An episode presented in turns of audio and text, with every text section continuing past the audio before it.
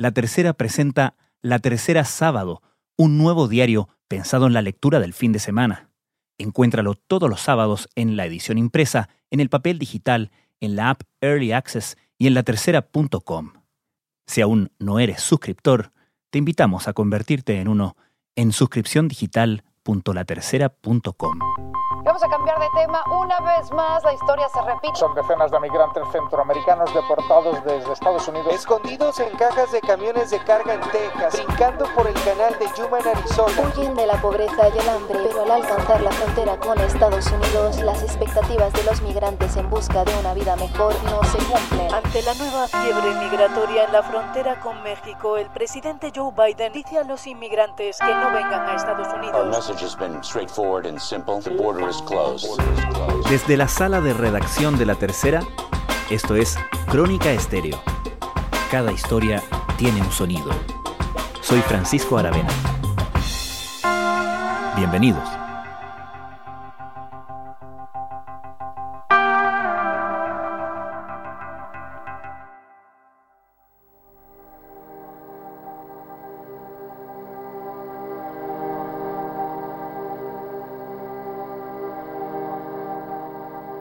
Agentes fronterizos de Estados Unidos han efectuado solo en febrero más de 100.000 detenciones o expulsiones de migrantes en la frontera con México, la cifra más alta desde la crisis fronteriza de 2019, pero preocupa el elevado número de menores sin adultos. El explosivo aumento de niños y adolescentes cruzando solos la frontera sur de Estados Unidos para quedar bajo custodia de las autoridades de ese país ha desatado una emergencia con consecuencias humanitarias y políticas. La administración Biden dice que deporta a emigrantes ilegales, pero no a niños. Su política es de migración legal frente a la de Trump, que considera de tolerancia cero. Los republicanos dicen que está creando un efecto llamada. En el gobierno de Joe Biden se resisten a llamarla una crisis migratoria, pero es innegable de que al menos se trata de una crisis política para una administración que hasta hace unos días controlaba el mensaje en la agenda pública con noticias más favorables. ¿Qué tal? Muy buenos días. Bueno, la política de Estados Unidos es que automáticamente devuelven a cualquier adulto que venga acompañado de un niño o no hacia México, pero ya en México se rebasó también la capacidad. Se calcula que cerca de 15.000 menores de edad están actualmente bajo custodia de las autoridades estadounidenses, mientras la administración Biden recalca que a los adultos y a las familias completas que cruzan ilegalmente los expulsan de manera inmediata, defiende la decisión de no dejar a la deriva a los menores no acompañados, abrazando una política más humana en contraposición a la dura política migratoria adoptada por la administración Trump. Los menores de edad llegarán a campamentos donde se espera reciban un trato más adecuado. Justamente desde la oposición republicana culpan a Biden de derechamente haber abierto las puertas de la frontera y desde el gobierno aluden al desmantelamiento del sistema de asilo político del gobierno de Trump como una de las causas del problema. Es una situación que refuerza una de las banderas más icónicas de los republicanos y que amenaza con hacer aún más difícil el panorama para la reforma migratoria propuesta por Biden. Yo no tenía dinero, le pedía a mi familia, conjunto con mi familia, con lo que pudimos, hasta incluso yo empeñé un televisor, así fue que pudimos reunir los 4.800 ¿Cómo se llegó a esta situación?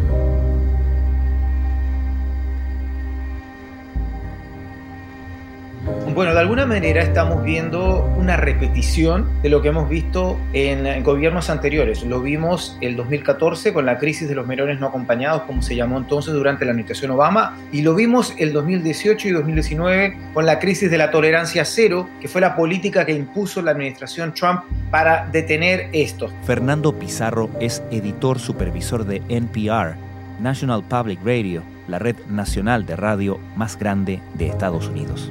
Estamos viendo una repetición de, con, una, con un flujo migratorio de Centroamérica que se ha vuelto a renovar de alguna manera y en el que también podríamos decir hay responsabilidades compartidas, es decir, tiene un poco de responsabilidad la administración Biden y por otro lado no la tiene. Es un poco largo de explicar, pero podemos a, a, ahondar en ese tema precisamente. Ok, ¿en qué sí la tiene? La tiene en que eh, la administración Biden eh, sabía que esto iba a ocurrir de alguna manera y obviamente quiso eh, separarse inmediatamente de lo que hizo la administración Trump respecto a los migrantes centroamericanos. El gobierno de Biden anunció en febrero que iniciaría el proceso de los casos de miles de solicitantes de asilo que bajo el programa Protocolos de Protección al Migrante, más conocidos como Remain in Mexico, permanezca en México, fueron obligados a esperar su trámite en ese país terminó abruptamente con el eh, programa que se llama en inglés Protocolos de Protección de Migrantes, pero conocido como Remain in Mexico, que se queden en, México, es decir, que no dejaba que los, las personas, los migrantes que entraran eh, a pedir asilo, eh, esto fue antes de la pandemia incluso, tenían que pedir hora, poco menos, porque es legal bajo la ley estadounidense pedir asilo en un puesto fronterizo, en un aeropuerto, en fin, pero no le permitían hacerlo, les daban un número y tenían que esperar su turno en México. Y esto podía pasar meses. Y hay gente que lleva meses en campamentos de refugiados literales en México, lo que eso obviamente también molesta a las autoridades mexicanas, quienes se tuvieron que tragar esta decisión de la administración Trump de crear este programa. We are taking lawful, unilateral action to stop illegal entry now. The Trump administration announced today asylum seekers on the southern border will be forced to stay in Mexico while their immigration cases proceed in the United States. It's a reversal of a long-held policy that allowed asylum seekers to stay in the US while their case was considered. Entonces la administración Biden ha eliminado este programa inmediatamente, lo que ha permitido el reingreso de estos migrantes. Al mismo tiempo también da la señal de alguna manera, al tratar de hacer borrón y cuenta nueva de las políticas migratorias de Trump, de que de alguna manera los migrantes entienden que Estados Unidos está abriendo las puertas de nuevo al volver a dejar entrar a los niños, a no querer hacer separar a las familias, aunque obviamente esto lo está negando. La administración Biden de alguna manera sigue echando a, a migrantes adultos y a familias, pero a los niños no los está echando y tampoco quiere separar familias. Sí, por ejemplo, mantuvo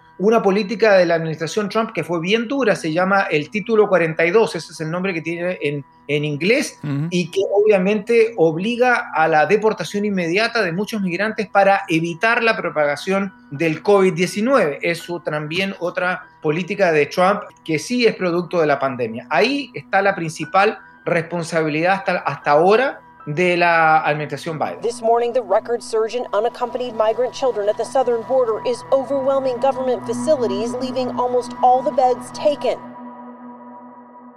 Tal como tú indicabas, Fernando, esto es algo que se ha producido bajo los gobiernos anteriores en algún minuto. Sabemos que la administración Trump como tú lo has recordado, tuvo una política de cero tolerancia y nos regaló ¿no? esas escenas eh, terribles de niños básicamente enjaulados en gran cantidad y este problema de niños que se separaban o que los eran separados de sus padres, de sus familias y luego costaba mucho y hay niños que todavía no son reconectados con sus padres y, y están eh, a la deriva. Por eso la administración Biden ha hablado de recuperar una política humana, ¿no?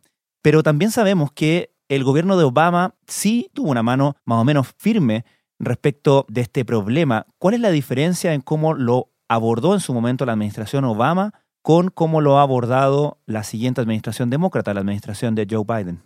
La administración Trump culpaba a la administración Obama de que ellos habían iniciado la separación de familias. Eso no es efectivo. La administración Obama no quiso separar a las familias, pero donde sí hay una coincidencia entre la administración Obama y la administración Trump es que obviamente sí hubo la intención de detener este flujo, acomodar al lugar y tener que verse obligados a deportar a mucha de esta gente que estaba tratando de entrar, entre ellos niños y familias centroamericanas, que es el nuevo fenómeno, digamos, de, este flujo migratorio que por décadas ha, existido, que generalmente eran mexicanos, pero ahora en estos últimos años se ha convertido en una, en una mayoría de centroamericanos. ¿no? La situación migratoria en la frontera sur de Estados Unidos ha llegado a niveles inesperados. Ahí estaba la similitud de alguna manera. También la administración Obama tuvo que recurrir a estos centros de detención donde había imágenes de jaulas y, y lugares con cierto tipo de rejas. Lo que pasa es que la administración Trump se empeoró con la política además concertada de separar a las familias. El presidente de Estados Unidos, Donald Trump, justificó la separación de niños de sus familias en la frontera, alegando que es una necesidad para poder procesar a sus padres por ingresar ilegalmente al país. Reiteró que la separación... Volviendo a tu pregunta de que dónde se diferencia la administración Biden, la administración Biden está tratando de evitar y separarse políticamente lo más que puede de, valga la redundancia, de la separación de familias y el trato inhumano y cruel, según sus palabras, de lo que fue el trato hacia los migrantes, especialmente los, los menores de edad y los núcleos familiares durante la administración Trump. Especialmente el flujo de que viajan solos se ha disparado. Ellos son los únicos a los que no expulsan del país, como Biden prometió. A su llegada, los menores son sometidos a exámenes médicos hasta que encuentran acogida, aunque muchos tienen familiares en Estados Unidos. La. Esa ha sido la gran diferencia que lo que quiere hacer en este momento la administración Biden. Pero ¿dónde está el problema? Hoy ya vimos el hecho de que se han publicado fotos ya de niños y de familias en lugares de detención no necesariamente en jaulas y cosas así, pero sí con mucho hacinamiento y con mucha gente y prácticamente tapándose con las mismas tipos de frazadas sintéticas y todas esas cosas que vimos en los gobiernos anteriores en los centros de detención fronterizos. Estamos hablando ya de 15.500 niños que están eh, en, en, centros de detención en este momento o bajo custodia de las autoridades fronterizas de los Estados Unidos. Así que sí es una crisis y tal como lo dijo la semana pasada el secretario de Seguridad Nacional Alejandro Mayorkas, eh, pues estamos quizás siendo testigos del mayor flujo migratorio en los últimos 20 años. Por su parte, el secretario de Seguridad Nacional estadounidense Alejandro Mayorkas rechazó considerar la situación como una crisis. Además, continuó con un mensaje similar al de Biden al afirmar que la frontera no estaba abierta y que los migrantes serían expulsados de inmediato, pues solo se procesan casos de menores no acompañados. Our message has been straightforward and simple. The border is closed. We are expelling families, we are expelling single adults, and we've made a decision uh, that we will not expel young, vulnerable children. El propio secretario Mayorkas ha dicho, ha reiterado más bien, que parte de este problema es que la administración Trump, de hecho, desmanteló el sistema que regulaba de alguna manera, si bien no controlaba el problema, está claro, pero regulaba, por ejemplo, el tema de la solicitud de asilos de los migrantes en sus países de origen, y particularmente en lo que se refería a menores, y dice que lo que estamos viendo ahora es parte de ese problema. ¿Tiene asidero ese razonamiento?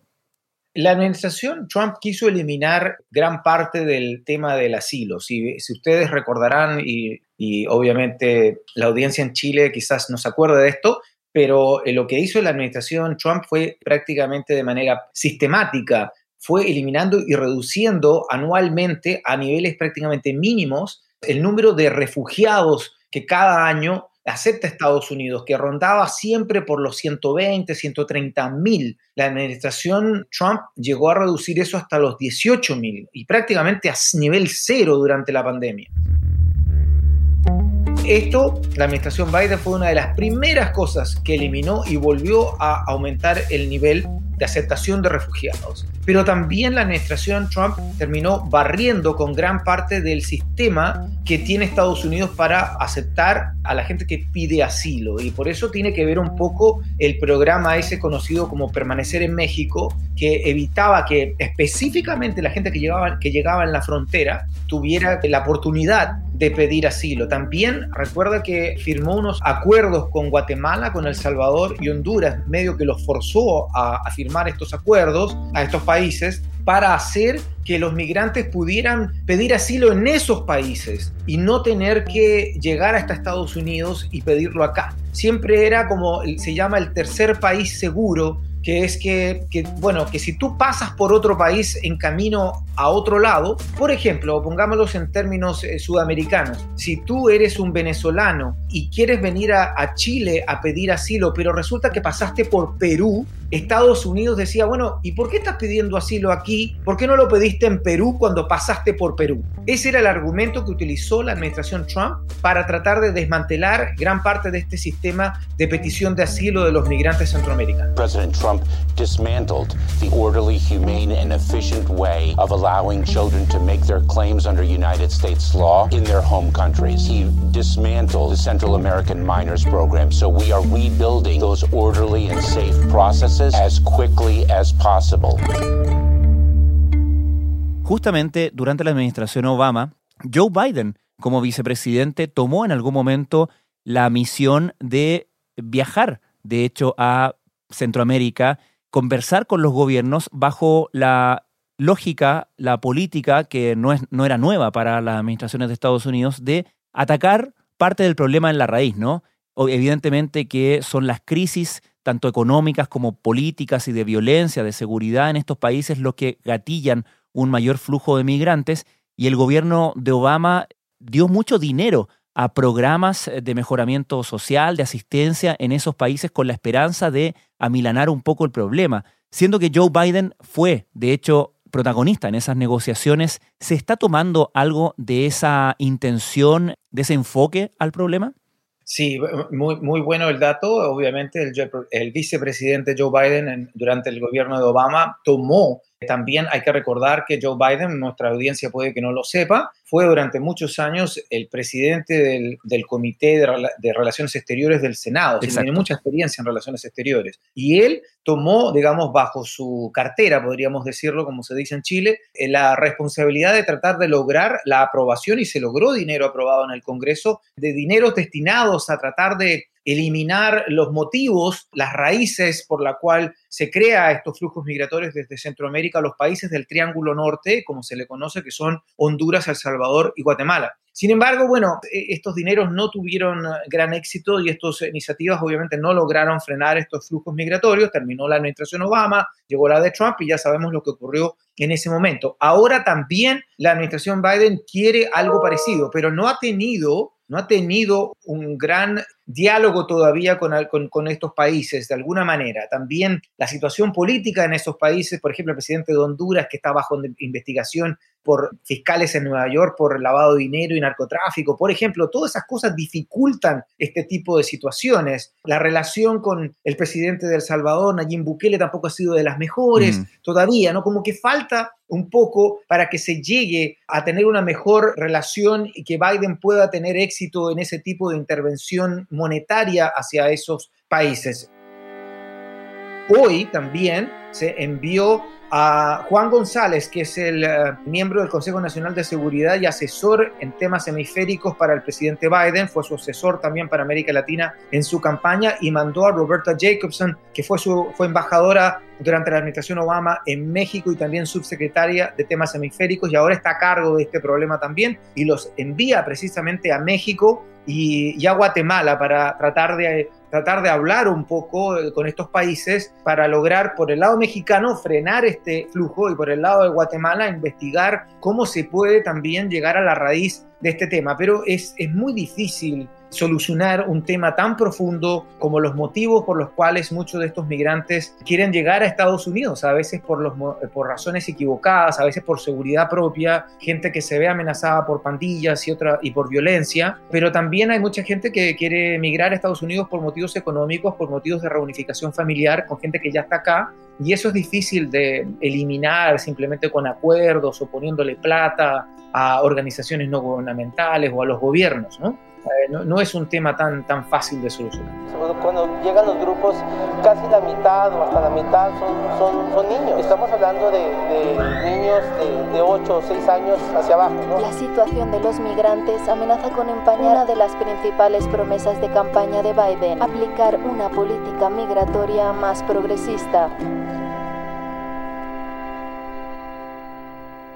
Fernando, si bien la administración Biden cuestiona que se hable de la crisis en la frontera, el tema, la expresión, me parece que ya se ha suficientemente instalado y por lo menos podemos coincidir en que se trata de una crisis política, ¿no? En un gobierno que había logrado instalarse con bastante éxito en sus primeros días en términos de asegurar el stock de vacunas para toda la población, de hacer promesas bastante grandes, de hecho, y ambiciosas al respecto, que mira con cierta racionalidad una expectativa de recuperación económica y de pronto se ve hablando y un poco a la defensiva en, el tema quizás más sensible de campaña de los republicanos y particularmente de el gran fantasma, ¿no? De Donald Trump. Así es, el presidente Trump no ha perdido tiempo en, estos últimos, en estas últimas horas, podríamos decirnos, de criticar a la administración Biden, al secretario de Seguridad Nacional Mallorcas, pero eh, de alguna manera me parece que yo creo que es factible separar el tema de la vacuna y que Estados Unidos no lo está haciendo tan mal. El sistema no es de los mejores en cuanto a, si nos metemos el tema de la vacuna, eh, no, hay un sistema de preregistro nacional como existe en Chile, por ejemplo, todo separado por diferentes estados, en fin, uno como que tiene que andarse buscando dónde vacunarse, pero sí hay vacunas y cada vez más. Pero me parece que es un tema que llega muy pronto, es una crisis, como dices tú, y que la administración se niega a llamarla. Una crisis es el, tema fronterizo, es una situación que le llega muy pronto dentro del gobierno de, de, de Biden. No alcanzamos a estar dos meses. Creo que precisamente en estos días se cumplen los dos meses desde que asumió. Así es que falta todavía, falta mucho tiempo, pero sí los republicanos están utilizándolo como tema de campaña. Ya republicanos del Congreso fueron la semana pasada a hacer una visita a la frontera y por supuesto eh, aprovecharon de criticar duramente a, la administración Biden por lo que ellos dicen que es una crisis causada por la administración Biden al nuevamente promover la apertura de la frontera y no continuar con políticas fronterizas de la administración Trump que según ellos sí eran exitosas. Republicans are quick to blame Mr. Biden for the growing number of migrants crossing the southern border, saying it's his rhetoric and policy shifts that caused this surge in migrants. The new Democratic administration says it was left with a dismantled and unworkable immigration system by former President Trump. It's a political crisis for the new president with no easy way out. Así que obviamente políticamente no ha sido bueno para la administración Biden. Vamos a ver qué tan duradero puede ser, pero de todas maneras sí no es una, buena imagen que está dando la administración Biden, puesto que es una crisis que le es difícil no solo a este gobierno, sino a los gobiernos anteriores de manejar de una manera positiva. Prácticamente no hay ángulo de cómo manejarla bien, así es que obviamente sí es una situación complicada para el nuevo gobierno. A crisis is when a nation is willing to rip a nine-year-old child out of the hands of his or her parent and separate that family. Fernando Pizarro, muchas gracias. Un placer.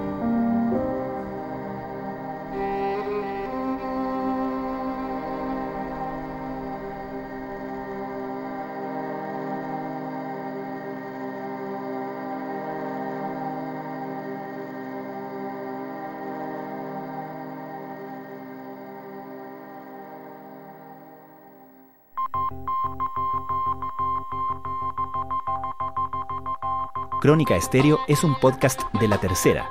La producción es de Rodrigo Álvarez y la edición de quien les habla, Francisco Aravena.